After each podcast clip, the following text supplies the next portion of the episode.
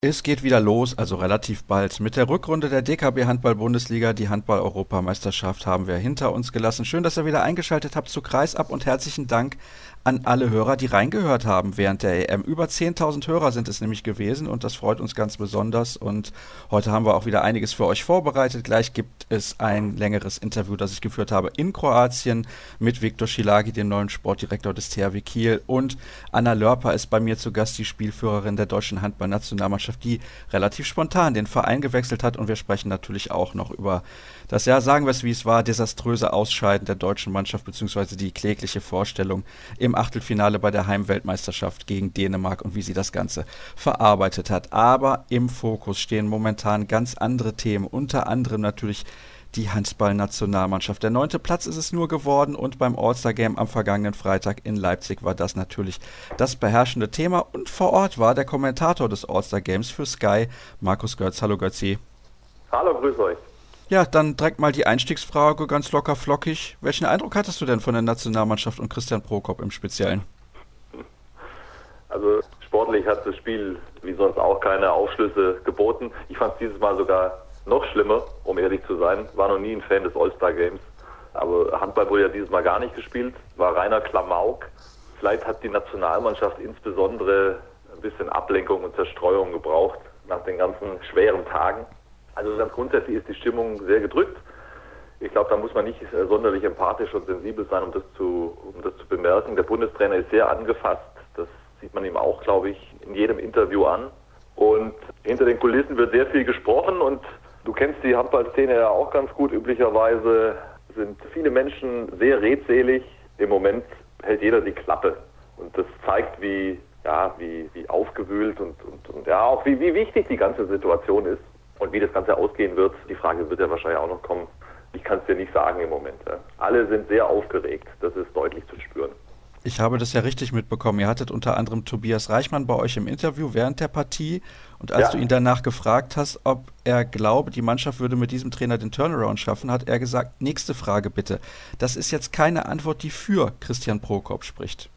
Weiß nicht mehr, er hat einmal gesagt, nächste Frage bitte. Ich weiß nicht mehr ganz genau, wie ich die Frage formuliert habe. Also Du hast es gemerkt, keiner wollte sich positionieren, weder in die eine noch in die andere Richtung. Konntest du reden, mit wem du willst. Übrigens auch abseits der Kameras. Die waren alle sehr wortkarg bei dem Thema. Aber Finn Lemke hat ja relativ, sage ich mal, offen gesprochen und auch gesagt, dass die Mannschaft sicherlich nicht die Leistung gebracht hat, die man normalerweise bringen kann. Er ist ein außerordentlicher Typ, Finn Lemke. Sehr intelligent, sehr empathisch, auch selbstkritisch, wie ich fand, sehr selbstkritisch. Und das ist ja auch ein Punkt. Ich glaube, es ist wie häufig im Leben, man muss sich von dieser Schwarz-Weiß-Denke auch in dieser Angelegenheit komplett verabschieden. Das ist ein sehr komplexes Problem, von dem wir da gerade sprechen und es gibt viele Verantwortliche für das sportliche Abschneiden in Kroatien und vor allen Dingen auch aus meiner Sicht weit problematischer als dieser neunte Platz, die ganzen atmosphärischen Schwierigkeiten. Das kann ja unmöglich nur alles an einem oder äh, sprich an Christian Prokop liegen. Da sind ja wie immer viele beteiligt und, und ich glaube, darauf wollte auch Finn Lemke hinaus. Aber wenn man ja mit Prokop als Mannschaft zumindest weiterarbeiten wollen würde, hätte man das ja klar sagen können. Das hätte man können, ja. Richtig. Ja, das ist kein gutes Zeichen, finde ich, für den Bundestrainer. Ja, das ist für mich nachvollziehbar, wenn du das so interpretierst. Also mir fällt es wirklich schwierig, mich meinungsmäßig zu positionieren. Mein Gefühl sagt mir, dass es nicht gut aussieht für Christian Prokop. Also was seine Zukunft als Bundestrainer betrifft. Aber das ist wirklich eine reine Gefühlsaussage ohne handfestes Material im Hintergrund. Ähm, und du hast schon recht, also die Mannschaft hat sich auch nicht klar zu ihm bekannt. Das hätten sie machen können. Und dass atmosphärische Probleme da sind, das bestreitet ja auch mittlerweile keiner mehr. Und jetzt geht es darum, herauszufinden, ob die zu regeln sind oder eben nicht. Wenn sie nicht zu regeln sind, ich glaube, da brauchen wir nicht drum rumreden. Dann brauchen wir zügig eine klare Entscheidung.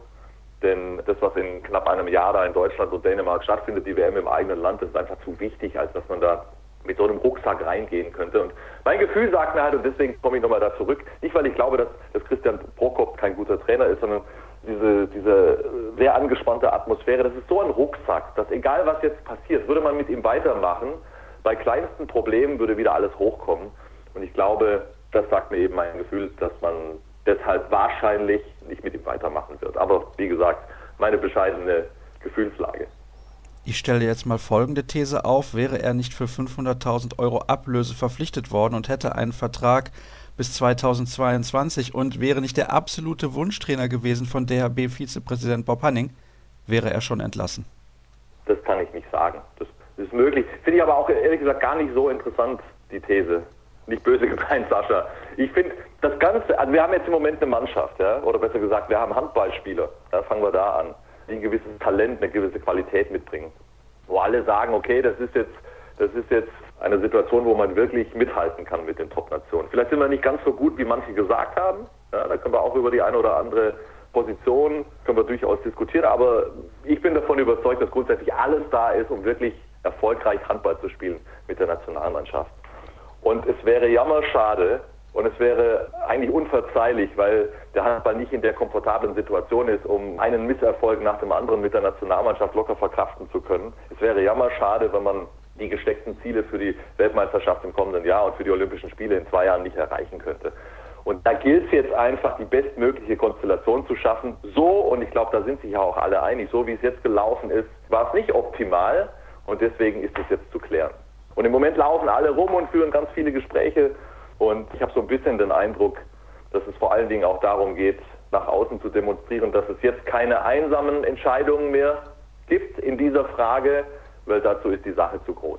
Wir müssen ja auch konstatieren, dass es nicht so viele Alternativen zu Prokop gibt. Also wer es überhaupt auf dem Trainermarkt. Ach doch. Findest du? Ja, Wen da gibt es Alternativen noch und nöcher. Also die Aufgabe ist so groß, da würde man auch wieder Lösungen finden für einen, der unter Vertrag steht. Ja? Ah, okay. Also ich denke, wenn es zu dem Punkt käme, wo man sagt, okay, wir machen nicht weiter mit Prokop, dann würde man da schon relativ schnell auf eine Alternative kommen. Dann lass uns mal über ein paar Positionen sprechen. Du hast gesagt, es geht um einzelne Personen natürlich auch und beispielsweise müssen wir den Fokus auch ein wenig richten nach diesem sehr schlechten Turnier auf Kapitän Uwe Gensheimer. Ich bin der Meinung, dass es ihm gut tun würde, wenn er die Kapitänsbinde abgibt, weil er sich dann einfach auf den Sport konzentrieren kann. Was sagst du dazu? Für mich ist noch nicht geklärt, warum Uwe Gensheimer jetzt in Kroatien bei weitem nicht so gut Handball gespielt hat, wie er es kann und wie er es seit Jahren eigentlich ganz konstant zeigt. Ich müsste mehr über die Hintergründe wissen, um das beantworten zu können. Ich finde eigentlich, zumindest in der Außenwirkung, ich habe auch aus der Mannschaft nie was anderes gehört, dass, dass er das bislang ganz gut ausgefüllt hat, dieses, dieses Kapitänsamt. Sag du einen besseren oder einen, von dem du glaubst, dass er das, dass er das besser ausfüllen kann aus der aktuellen Mannschaft. Also ich muss ehrlich sagen, mir geht es nicht darum, dass das Gensheimer schlecht ausfüllt. Ich glaube nur, wenn er weniger Fokus auf sich gerichtet hätte, auch seitens der Medien, dann wäre das besser für seine sportliche Leistung auf der Platte. Darum ja, geht es mir eigentlich. Ja, das ist okay, aber diese Bürde hätte ja dann ein anderer. Und wer käme aus deiner Sicht da besser mit zurecht? Ich habe das Gefühl, dass die allermeisten sehr auch mit sich selber beschäftigt waren in Kroatien. Ja? Also Trainer hin oder her, Atmosphäre hin oder her, das ist ja, glaube ich, nicht ausschließlich damit zu begründen, dass viele ihre Leistung nicht abgerufen haben, dass diese Dinge nicht ganz in Ordnung waren. Ich habe so ein bisschen das Gefühl, der eine oder andere hat sich auch dahinter versteckt und hat das auch ganz gerne angenommen, dass sich da alles dann auf Prokop fokussiert hat und hat dann vergessen, die eigenen Arschbacken zusammenzukneifen. Also wo ist denn der Typ, der das gut stemmen kann und immer noch dann genug Energie, genug Kraft hat, sich dann auch auf die eigene Leistung zu konzentrieren? Wer ist das? Gib mir mal ein Beispiel. Phil Lemke. Mhm. Dann müsste er aber natürlich unumstritten sein beim Trainer und dass er das nicht war, Schrägstrich ist, weiß ich nicht, aber er war es zumindest nicht. Äh, das hat ja, das hat ja nun wahrhaftig die Nominierung gezeigt. Das Medienecho bei der Nicht-Nominierung war unglaublich, fand ich. Ja, war es auch. Ja. Und das ist auch dem Bundestrainer sehr nahe gegangen. Das hat er auch ganz offen und ehrlich gesagt, dass, dass er echt überrascht ist und auch überfordert ist mit der Heftigkeit der Berichterstattung. Wobei ich echt sagen muss, also diese Medienschelte, die da auch ein bisschen mit durchdringt, da tue ich mir an der Stelle extrem schwer. Nicht, weil ich auch aus dieser Branche komme, sondern weil ja zunächst mal von den Medien transportiert wird, was, was an Input kommt. Ja? Und die scharfen Worte gegen Prokop, die kamen ja zunächst mal aus, aus der Liga, aus dem Handballumfeld. Und natürlich, da brauchen wir auch nicht drüber diskutieren, natürlich gibt es auch unter den Zeitungen, unter den Medien, unter den Berichterstattern Leute, die da vielleicht oder ganz sicher sogar sich im Ton vergreifen. Aber zunächst mal wird ja transportiert, was kommt. Ja? Also ich meine, was zum Beispiel aus Meldungen für Stimmen gekommen sind. Und dann ist es ja vordergründig oder in erster Linie nicht ein Medienthema, sondern, sondern dessen, was da reingebracht wird. Und das war schon echt gewaltig. Ja? Also fand übrigens auch, dass die Heftigkeit manche Aussage puh, war schon grenzwertig. Wir wissen natürlich nicht, was genau dahinter steckt. Im Falle der MT Melsung muss man natürlich sagen, Tobias Reichmann war beim Lehrgang davor, glaube ich, nicht nominiert. Und da hat er auch Kritik geäußert und hat auch gesagt, sein Verhältnis zu Prokop ist vielleicht auch nicht das allerbeste. Das kam zumindest so durch. Finn Lemke wurde nachnominiert, auch aus Melsung, wie gesagt. Und Julius Kühn hat nicht das Turnier gespielt, was man sich von ihm erhofft hat. Also insgesamt die Melsunger durchwachsen bei dieser Europameisterschaft. Ich hätte da noch eine Frage zu einer anderen Personalie. Du hast das natürlich wahrscheinlich nicht so extrem mitbekommen, weil du nicht vor Ort gewesen bist in Kroatien. Es wurde da auch ein bisschen diskutiert über die Rolle von Oliver Rogisch. Welche Funktion hat er eigentlich bei der Nationalmannschaft genau? Das kann ich dir nicht sagen, was er da jetzt noch für eine Funktion hat, zumal er auch, also ich habe ihn zumindest nicht gesehen. Ich habe ihn in Leipzig nicht gesehen. War der in Leipzig? Ich habe ihn nicht gesehen. Er ist ja deutlich weiter weg von der Mannschaft. Das war zumindest meine Wahrnehmung. Also jetzt in Kroatien, ich habe alles mal am Bildschirm verfolgt, wie du richtig gesagt hast, und natürlich auch Kontakt zu Menschen vor Ort gehabt. Also er war schon weiter weg von der Mannschaft, hatte ich den Eindruck. Dadurch, dass mit Axel Kromer, der Vorstand Sport, also äh, von außen betrachtet hat Kromer so ein wenig seine Rolle eingenommen, auf eine andere Art und Weise. So, er war sehr nah bei der Mannschaft immer. Was Rogisch da noch zu tun hat, keine Ahnung. Ich würde drauf nicht wetten, aber ich könnte mir gut vorstellen, dass, dass er sich zukünftig dann irgendwann auch mal ganz auf die Löwen konzentriert. Zumal er da ja auch ein, also als er seine aktive Karriere beendet hat und als es sozusagen diese Doppelfunktion dann gab, ja, Nationalmannschaft Löwen, da hatte er ja gar nicht diesen Kompetenzbereich bei den Rhein-Neckar-Löwen wie heute.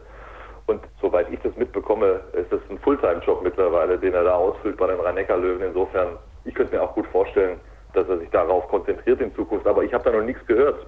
Wie gesagt, es wirkte so, als wäre er da nicht mehr sonderlich nah dran. Wieso, was habt ihr denn da für eine Meinung zu, die ihr vor Ort wart? Ja, also ich bin ja auch während des Turniers erst angereist, aber da war auch mein Eindruck, dass eben das passiert ist, was du gerade gesagt hast. Er ist nicht mehr so nah dran an der Mannschaft. Er war irgendwie gar nicht mehr so präsent. In der Regel hat er auch häufig mal das ein oder andere Interview gegeben, aber er war zwar da, aber irgendwie nicht wirklich. Also das war zumindest so mein Gefühl und das wäre auch meine abschließende Frage zum Thema, weil wenn man mal auf andere Nationalmannschaften schaut, bei solchen Turnieren. Die Tschechen, die hatten mit Daniel Kubesch und Jan Philipp direkt zwei ehemalige Topspieler als Trainer mit dabei und bei anderen Mannschaften ist das ja. auch so. Warum ist das eigentlich bei der deutschen Handballnationalmannschaft nicht so? Ist das vielleicht deswegen so, weil wir in dieser Generation Brand diese Spieler nicht haben, die irgendwie ganz hoch als Trainer aktiv sind, vielleicht mal von Markus Bauer abgesehen? Also ganz grundsätzlich bin ich der Meinung, dass das ein Fehler im System ist im Moment. Ich halte es nicht für eine kluge Entscheidung, dass man sozusagen die Topspieler der Vergangenheit da komplett raushält im Moment aus dem Nationalmannschaftsbereich. Würde ich schleunigst ändern. Das ist ein Erfahrungswert, das ist eine Kompetenz, auf die ich nicht verzichten würde, ohne da jetzt auf einzelne Namen eingehen zu wollen und ganz nebenbei. Am Ende des Tages, reden wir doch nicht drum rum, geht es auch bei diesen Themen immer auch ein, ein Stück weit um Politik. Und äh, dass gerade aus dieser Generation der Spieler, die, die unter Heiner Brandt sehr erfolgreich waren, dass da auch immer wieder kritische Worte kommen. Ich glaube, hätte man da den einen oder anderen vernünftig eingebunden. Es geht da überhaupt nicht um rein politische Entscheidungen. Da sind ja, da sind ja Leute mit dabei, die ein bisschen was erreicht haben in ihrem sportlichen Leben und mit Sicherheit auch eine Menge Input bringen könnten. Aber hätte man auch aus, aus, aus dieser Ecke einen oder mehreren eingebunden in dieses ganze Nationalmannschaftsthema, dann hätte man da auch einen anderen Rückhalt gehabt in dieser Gruppe. Und das wäre aus meiner Sicht eine kluge Entscheidung gewesen. Interessante Aussage noch zum Abschluss, was diese Thematik angeht. Ich hätte noch zwei Fragen zum All-Star-Game, weil du eben auch schon angedeutet hast, dass dir das ja nicht so gefallen hat, was da in Leipzig, ich nenne es mal vorgefallen ist, ja, weil ganz ehrlich, 43 zu 39 war, glaube ich, das Endergebnis. Das kann doch auch den zahlenden Zuschauern da keinen Spaß mehr machen, wenn da teilweise die Schiedsrichter bei sieben Metern im Tor stehen, wenn da Camper gespielt werden, ohne jegliche Abwehrleistung. Also, das macht doch keinen Spaß. Naja, das Ergebnis ist nicht das Problem und die Anzahl der Tore natürlich auch nicht. Aber wenn sozusagen zwei von drei Tore per Camper erzielt werden, also der Witz ist ja auch dann mal durch. Ja? Und Selbstverständlich kannst du mit Handball nicht so eine Highlight-Show produzieren wie beim Basketball. Das ist ja prädestiniert, diese Sportart für so ein All-Star-Game. Es war übrigens bei weitem nicht nur mein Gefühl so, dass deutlich überzogen wurde dieses Mal. Ich habe das aus verschiedenen Ecken gehört, dass, dass die Leute gesagt haben, auch Spieler übrigens, boah Leute, also das können wir uns echt sparen. Beim nächsten Mal versuchen wir wieder ein bisschen mehr Handball zu spielen und zwischendrin machen wir mal einen Gag. Aber nicht 60 Minuten lang nur Klamauk und Zirkus.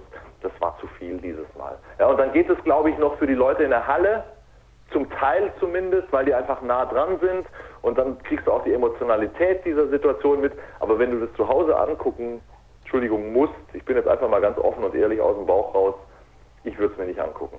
Bei allem, was recht ist, war super spannend dieses Mal das Nationalmannschaftsthema also journalistisch und informationstechnisch betrachtet, auch aus der Sicht eines Zuschauers, ja, weil du ja natürlich wissen wolltest, was ist da jetzt gerade los und alle waren da in Leipzig und alle haben gesprochen, das DHB-Präsidium, die HBL war da und so weiter und so fort. Aber dieses Spiel an sich am Fernsehen zu gucken, ich weiß nicht, hast du es geguckt? Durchgehend? Durchgehend nicht. Ich habe ein bisschen was geguckt, um auch ein paar Interviews mit den Nationalspielern zu hören. Das war eigentlich der Hauptgrund.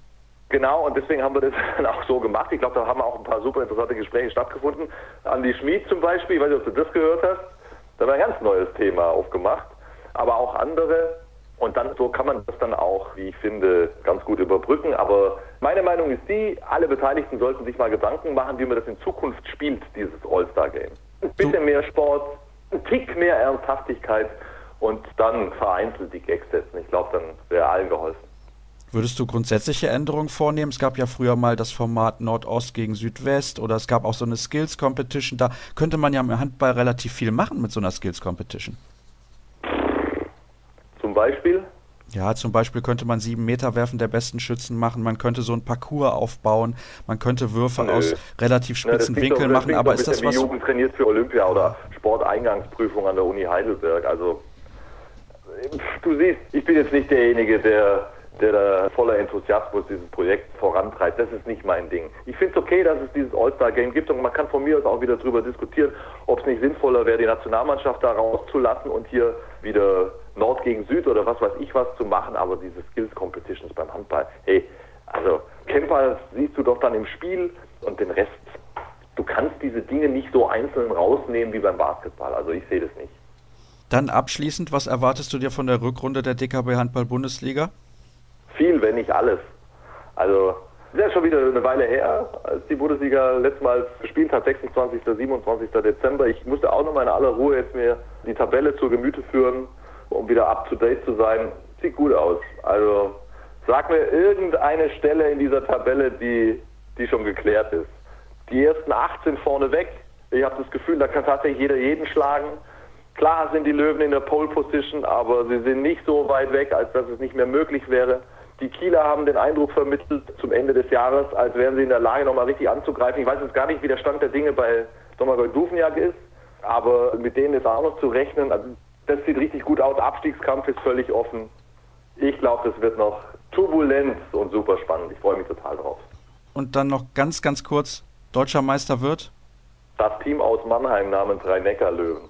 Alles klar, dann hätten wir das geklärt. Ich danke dir recht herzlich. Ich glaube, das war ein sehr interessantes Gespräch auch für die Hörer, also vor allem natürlich für die Hörer. Und dann soll es das gewesen sein mit dem Expertenteil in der heutigen Sendung. Jetzt gibt es noch die zwei angekündigten Interviews. Einmal mit Viktor Schilagi und dann mit Anna Lörper. Und dabei wünsche ich viel Spaß. Kurze Pause, gleich sind wir wieder zurück. Bei mir ist der neue Sportdirektor des THW Kiel, Viktor Schilage. Erstmal danke, dass du dir die Zeit genommen hast, Du bist gerade erst angereist, um ein paar Spiele zu beobachten oder was ist eigentlich deine Aufgabe jetzt hier? Ja, in erster Linie natürlich aus, aus Interesse, wie die Spiele so laufen. Also, und, und ja, wie gesagt, das ist sich eigentlich leider zeitlich vorher hat sich einiges jetzt getan bei mir, deswegen ist es zeitlich jetzt nicht ganz anders ausgegangen, aber jetzt gerade Halbfinale und das Finale und den Tag dazwischen gibt es einige andere Termine, die man hier noch ja, so wahrnehmen kann, wo alle ganze Handballwelt oder die europäische Handballwelt irgendwie zusammenkommt, dann ist es eigentlich eine ganz gute Möglichkeit, sich da auszutauschen. Bevor wir jetzt über deine Zukunft und den THW Kiel sprechen, würde ich gerne noch eine Meinung von dir haben zur deutschen Mannschaft. Du hast die Spiele ja sicherlich auch gesehen. Viele im Kollegenkreis, viele Fans fanden es teilweise erschreckend schlecht, weil der Kader relativ gut ist. Oder hast du da eine ganz andere Meinung? Ist der Kader vielleicht überbewertet? Ich glaube, dass auch zu Recht die Ansprüche natürlich anders waren. Also man wollte das Halbfinale erreichen. Als Titelverteidiger ist das eigentlich ja auch, glaube ich, nicht so utopisch gewesen im Vorfeld. Und im Turnier hat sich eigentlich abgezeichnet, dass man keine Konstanz in die Leistung gebracht hat. Ich glaube, dass das auch das Schwierige war. Man hat immer so diesen Moment gehabt, wo man immer so die Hoffnung hatte, so im nächsten Spiel platzt jetzt der Knoten und ja, zu diesem ist es halt leider nicht gekommen und die Mannschaft wirkte eigentlich über das ganze Turnier sehr, sehr verunsichert, hat sehr, sehr viel ja, mit sich selber auch gehadert. Man hat jeden einzelnen Spieler auch die Unzufriedenheit angesehen, weil man natürlich ganz andere Erwartungen hatte und ja, jetzt müssen die Verantwortlichen das auch ganz genau analysieren, woran das, woran das gelegen hat, dass man vor allem dieses, ja, die Leistung, die sicherlich auch in der Mannschaft drinsteckt, warum man die nicht abrufen konnte. Also wenn ein Trainer bei dem letzten Training das Training abbricht, weil die Spieler irgendwie keine Lust haben, das ist kein gutes Zeichen. Ja, das sind, das sind irgendwelche Gerüchte, ich weiß nicht, wie das da ablief. Ich, wie gesagt, da stecke ich nicht drin, da war ich nicht dabei, das will ich auch nicht kommentieren, aber es ist jetzt sicherlich auch der Zeitpunkt da, wo von überall jetzt sehr, sehr viel Kritik auch irgendwie reinkommt. Teilweise ist das auch sicherlich unberechtigt, teilweise ist eine berechtigte Kritik da, aber man sollte trotz allem nicht vergessen und das bisschen qualitativ auch, auch beurteilen. Und wenn man jetzt sich an irgendwelchen Sachen aufhängt, die man so irgendwie mitbekommt und irgendwelche Abschlusseinheiten und so weiter, an dem ist es sicherlich nicht gelingen. Dann kommen wir zum THW Kiel und da möchte ich dir auch nochmal herzlich danken, dass du dir, wie gesagt, ein paar Minuten Zeit nimmst, denn das ist ja kein Thema, was man mal in einer Frage irgendwie beantworten könnte. Als das Angebot kam, musstest du lange zögern zu sagen, ja, ich mache das, weil es ist einfach der größte Verein in Deutschland. Du hast selber da auch ein paar Jahre gespielt. Ja, wie du schon erwähnst, also ich war ja eigentlich ja, emotional immer verbunden mit THW Kiel. Was heißt, das heißt immer, also seit meiner Zeit da und, und das ist, der Kontakt ist nie abgerissen. Insofern war es sicherlich so, habe ich auch an mir selber gemerkt, dass, dass wie diese erste Anfrage kam, wie die ersten Gespräche losgingen, dass mich das auch emotional auch wieder gepackt hat. Und dann hat schon natürlich einige Wochen gedauert, bis man sich so einen Plan dann macht, auch als Familie natürlich. Das ist ja schon, schon ein großer Schritt, den wir da alle zusammen da wagen. Aber ich freue mich sehr, dass alles so geklappt hat und bin auch ja, voller Motivation, voller Vorfreude, ja, immer noch auf die, auf die Aufgabe. Ist sehr, sehr interessant und sehe natürlich auch sehr, sehr viel Potenzial, auch mich da zu entfalten, meine Ideen damit einzubringen. Und ja, deswegen bin ich eigentlich ganz positiv. Nun ist ja eigentlich auch klar, dass man sich schon im Vorfeld ein bisschen Gedanken macht und du wahrscheinlich auch mit deiner Arbeit zumindest im Kopf nicht angefangen hast am 1.1. Vor zwei Monaten hast du gesagt, ich möchte noch nicht mit dir über den THW sprechen, weil diese Zeit erst kommt. Aber wie früh fängt man dann an, auch natürlich mit jemandem wie dem Trainer zu sprechen, mit dem Geschäftsführer, weil irgendwann müssen die Planungen für die kommende Saison ja auch finalisiert werden.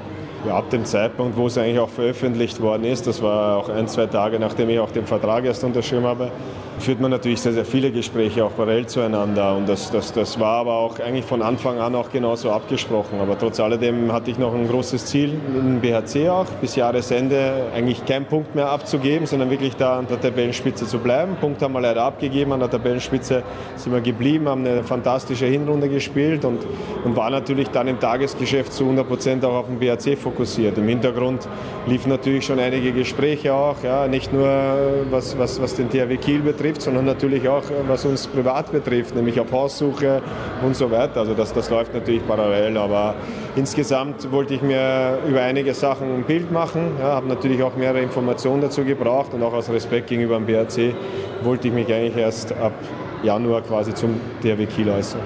Jetzt bist du hier mit Alfred Gieslasson, eurem Trainer, hast du mir eben erzählt und der hat zuletzt ein Interview gegeben, da hat er bereits angedeutet, wer in der neuen Saison Co-Trainer sein könnte. Habt ihr das irgendwie im Vorfeld abgesprochen oder hat dich das dann auch ein bisschen überrascht? Weil das ist ja eine Personalie, die in Kiel durchaus Brisanz hat, zumindest nach seinem Abgang damals nach Barcelona. Ja, es ist insgesamt natürlich ein Thema, mit dem wir uns insgesamt beschäftigen. Was ist nach 19? Ja, Alfred hat angekündigt, 19 seine Karriere zu beenden, beziehungsweise beim THW Kiel zumindest zu beenden. Und das sind viele, viele Gespräche, die in diese Richtung gehen. Genauso wird natürlich auch die Ideallösung danach. Da gibt es einige Ideen, aber es ist bis jetzt immer noch nichts fixiert, noch nichts vertraglich fixiert. Und insofern ja, möchte ich mich auch erst dann dazu äußern, wenn es wirklich dann konkret ist. Wann denkst du, werdet ihr die Personalplanung für die kommende Saison endgültig abgeschlossen haben? Ihr seid ja schon relativ weit eigentlich. Wir sind insgesamt relativ weit, aber trotzdem ja, ist natürlich auch, auch ganz wichtig, was diese Saison noch so bringt. Ja, da liegt eigentlich jetzt so der Hauptfokus. Durch den wirklich sehr starken und beeindruckenden Dezember äh, bestehen noch alle, alle Chancen, sich auch für die Champions League zu qualifizieren. Das ist natürlich das absolute Ziel, ja, auch wenn es sehr, sehr schwierig ist, auch wenn man andere Mannschaften mit angewiesen sind. Aber grundsätzlich ist man täglich mit der Kaderplanung natürlich beschäftigt. Man bekommt Eindrücke auch von der Europameisterschaft, Eindrücke aus den letzten Monaten.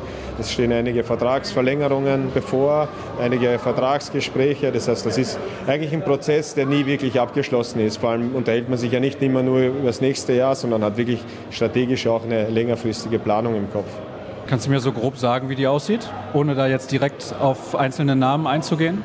Ja, insgesamt wollen wir eine Konstanz in den Kader bringen. Ja, das ist so, dass ein gewisser Umbruch eingeläutet worden ist vor einiger Zeit. Ja, da war das jetzt auch, glaube ich, auch nicht ungewöhnlich, dass man keine richtige Konstanz auch in die Leistung gebracht hat.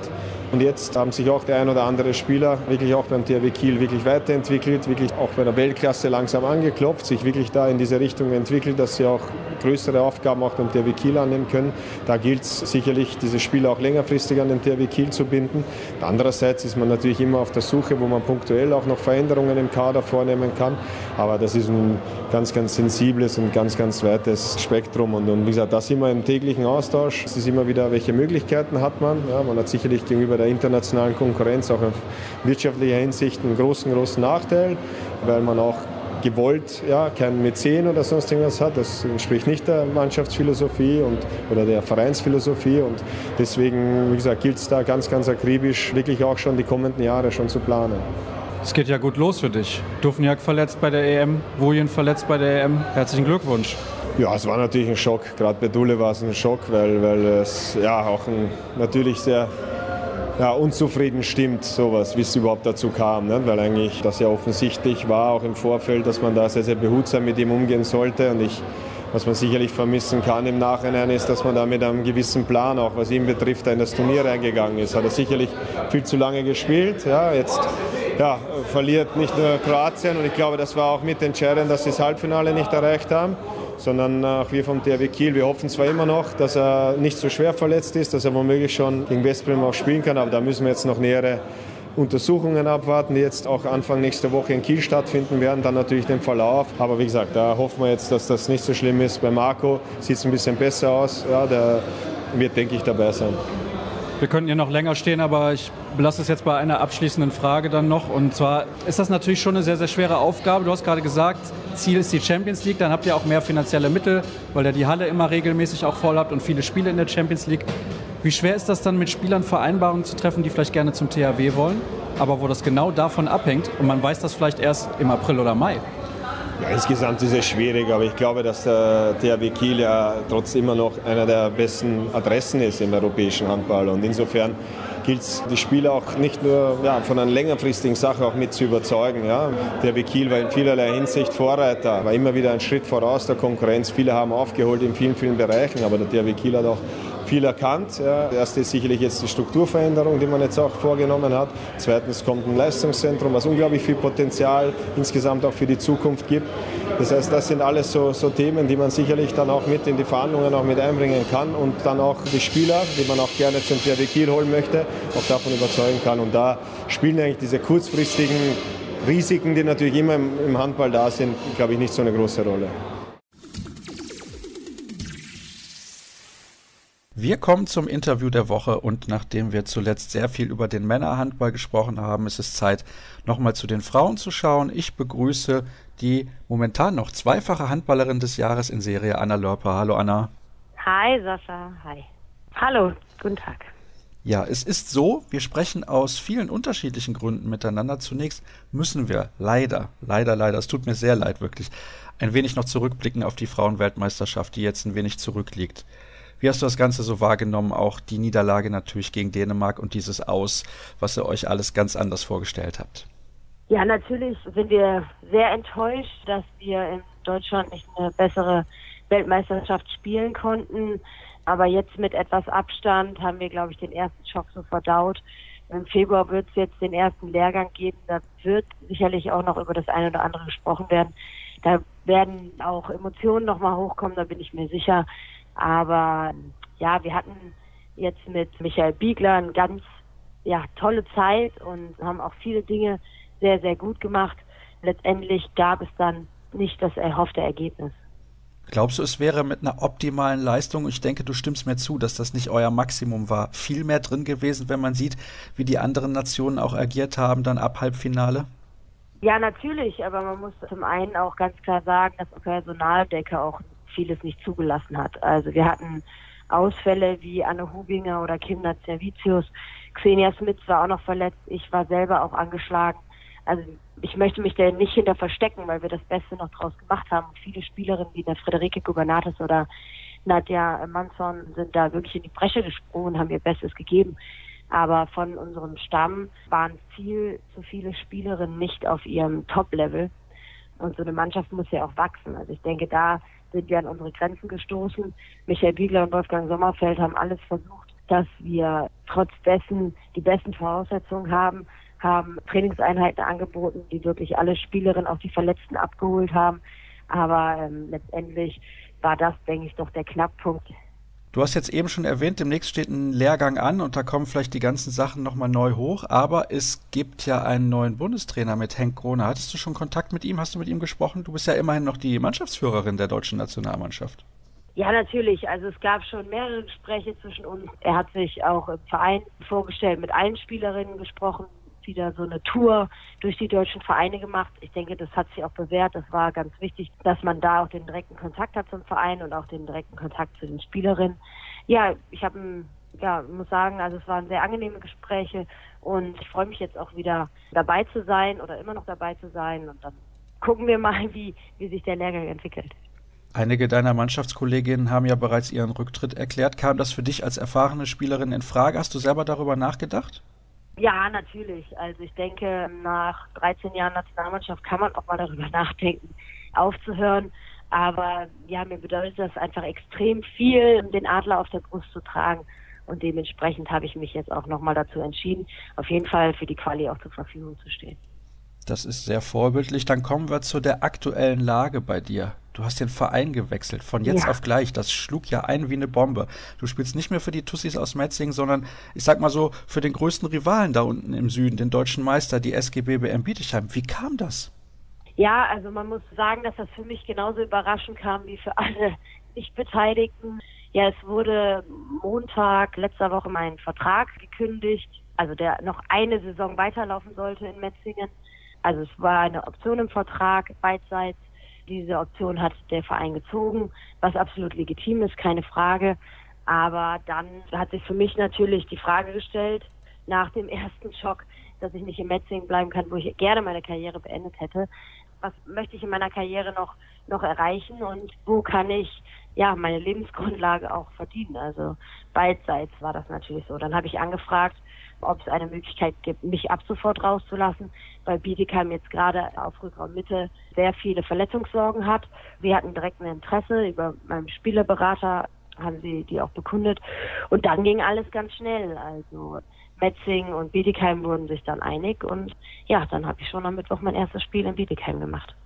Bist du ein wenig enttäuscht, wie das jetzt abgelaufen ist? Du hast dreieinhalb Jahre für Metzing, glaube ich, das kann man so sagen, Top-Leistungen gebracht und immer alles gegeben. Ja, also Enttäuschung war da sicherlich bei. Zum einen, weil für mir gegenüber keine Anzeichen da waren, dass der Vertrag nicht so vollzogen wird, wie er abgemacht war. Und ja klar, also ich hatte vor, meine aktive Karriere dort zu beenden. Dementsprechend war ich da natürlich sehr drüber enttäuscht, auch wie das Ganze abgelaufen ist. Aber ich blicke jetzt einfach ja in die Zukunft. Also ich muss sagen, ich habe die Chance, in einem Top-Team zu spielen, die Saison und auch nächste Saison noch und bin hochmotiviert, dass das erfolgreich wird. Kannst du aus rein strategischer Sicht, nicht wie das jetzt abgelaufen ist, nachvollziehen, dass die Tussis gesagt haben, für uns ist es besser, in die kommende Saison ohne Anna Lörper zu gehen? Kann ich ehrlich gesagt nicht. Ich denke, dass auch viele junge Spielerinnen immer jemanden brauchen, der auch Erfahrung hat und Erfahrungswerte gerne weitergibt. Und dementsprechend kann ich das nicht nachvollziehen, nein. Jetzt kommt es natürlich so, wie es kommen musste. Ja? Ein paar Tage jetzt nur noch und dann spielst du ausgerechnet gegen deinen alten Verein. Mit welchen Erwartungen gehst du in diese Partie? Ist ja schon, kann ich mir vorstellen, ein sehr, sehr skurriles Gefühl auch. Ja, das wird extrem schwer. Also, aber ich denke für alle Beteiligten. Also für mich natürlich einmal auf die Spielerinnen, ja, die auch teilweise wirklich sehr gut mit mir befreundet sind, zu treffen. Wir haben dreieinhalb Jahre tolle Erlebnisse gehabt, waren auch erfolgreich. Und ja, mein Herz hing ja auch an den Tussis und an der Mannschaft vor allen Dingen. Und auch die Fans, äh, auf die zu treffen, wird sehr, sehr schwierig. Also sie standen immer hinter uns als Mannschaft und ich hoffe einfach, dass ja, sie meine Situation auch ein bisschen verstehen können. Also von vielen habe ich auch tolle Rückmeldungen bekommen. Und natürlich bin ich sehr nervös vor dem Spiel. Und ja, ich denke, das wird aber den Spielerinnen von, von Metzing genauso gehen, weil auch für sie ist die Situation nicht einfach. Was haben denn deine ehemaligen Mitspielerinnen in Metzing zu diesem Wechsel gesagt? Du hattest ja sicherlich schon Kontakt mit einigen. Ja, also ich habe mir das nicht nehmen lassen, mit der ganzen Mannschaft zu sprechen. Das gehört sich auch einfach so. Das war mir auch ein großes Anliegen. sicherlich waren einige dabei, die sich im, ja, im Stich gelassen fühlten von mir ein Stück weit, aber ganz viele haben mir auch wirklich positive Rückmeldung gegeben, dass sie meinen Schritt verstehen können, über die Saison hinaus auch planen zu wollen und auf höchstem Niveau weiter Handball spielen zu können. Und dementsprechend war ich da ganz dankbar, dass ja ich auch so gute Rückmeldungen bekommen habe. Du hast jetzt eben gesagt, du wolltest deine Karriere in Metzingen beenden und das wäre ja dann mit auslaufendem Vertrag 2019 vielleicht genau dann der Fall gewesen. Interpretiere ich das richtig, dass du jetzt noch anderthalb Jahre in Bietigheim spielen wirst und das war's dann? Nee, also jetzt sage ich dir auch, man weiß nie, was kommt. Das habe ich jetzt auch in den letzten anderthalb Wochen gelernt. Dementsprechend möchte ich da auch keine Aussage drüber treffen. Also ich bin glücklich, dass ich jetzt auf jeden Fall anderthalb Jahre noch auf dem Top-Niveau spiele.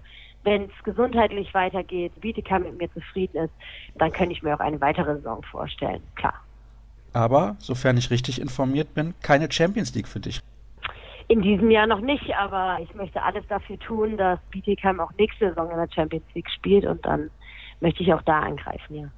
Ein Spiel habt ihr ja bereits absolviert, also hast du bereits absolviert im Trikot von Bietigheim. Vergangene Woche war das in Dortmund gegen deine sehr, sehr gute Freundin Clara Woltering. Da gab es eine Szene, über die wir natürlich sprechen müssen, da kommen wir nicht dran vorbei. Mhm.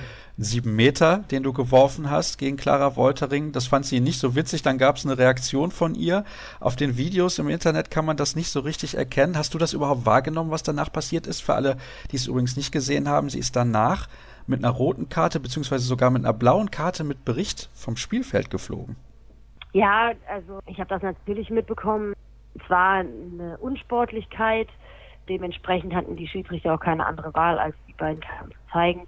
Aber ja, Clara und ich sind jahrelang sehr, sehr gut befreundet. Ich weiß, dass sie sehr emotional ist und im Spiel auch immer ihre ganze Emotionalität reinwirft. Das war so nicht in Ordnung, das ist klar, das weiß sie auch. Sie hat sich auch hundertmal bei mir entschuldigt und wir haben das persönlich geklärt. Ich hege da absolut überhaupt gar keinen gar keinen Gräuel. Ich weiß, wie emotional sie ist und geht nicht in Ordnung, aber ich verzeihe ihr das ohne, ohne Probleme. Wir sind weiterhin sehr gut befreundet, das steht definitiv nicht zwischen uns. Ja, das würde mich auch sehr wundern, solange wie ihr bereits miteinander zu tun habt. Ja, dann Genau. Gibt es im Prinzip ja fast gar nichts mehr zu klären, außer natürlich die Frage, du hast eben gesagt, du wirst alles dafür tun, dass Bietigheim auch in der kommenden Saison in der Champions League spielt, aber du bist ja auch noch nie deutsche Meisterin geworden. Das nehme ich an. Ist das eine große Ziel, was du in dieser Saison auf jeden Fall noch erreichen möchtest? Sehr richtig. Also das, das war auch ein Grund, dann sich für nächste Saison eher in Bietigheim zu entscheiden, weil da natürlich auch große Erwartungen und Möglichkeiten sind und das ist das Ziel, was ich noch bis zu meiner Karriere verfolgen werde, ja. Du bist ja eigentlich ein Kind des Westens. Warum nicht der Schritt zurück nach Westdeutschland? Das wundert mich ein bisschen. Ja, weil ich privat auch gerne hier in der Region Stuttgart bleiben wollte. Gut, dann hätten wir das auch geklärt. Ich danke dir recht herzlich, dass du mir zur Verfügung gestanden hast in einer für dich ja sicherlich auch ungewöhnlichen Situation. Und dann soll es das gewesen sein. Mit der aktuellen Ausgabe von Kreis ab der ersten nach der Europameisterschaft der Männer und alle weiteren Informationen gibt es wie immer unter facebook.com slash kreisab, bei Twitter at kreisab.de sowie bei Instagram. Da sind wir auch unterwegs unter dem Hashtag kreisab und dann hören wir uns kommende Woche schon wieder. Bis dann.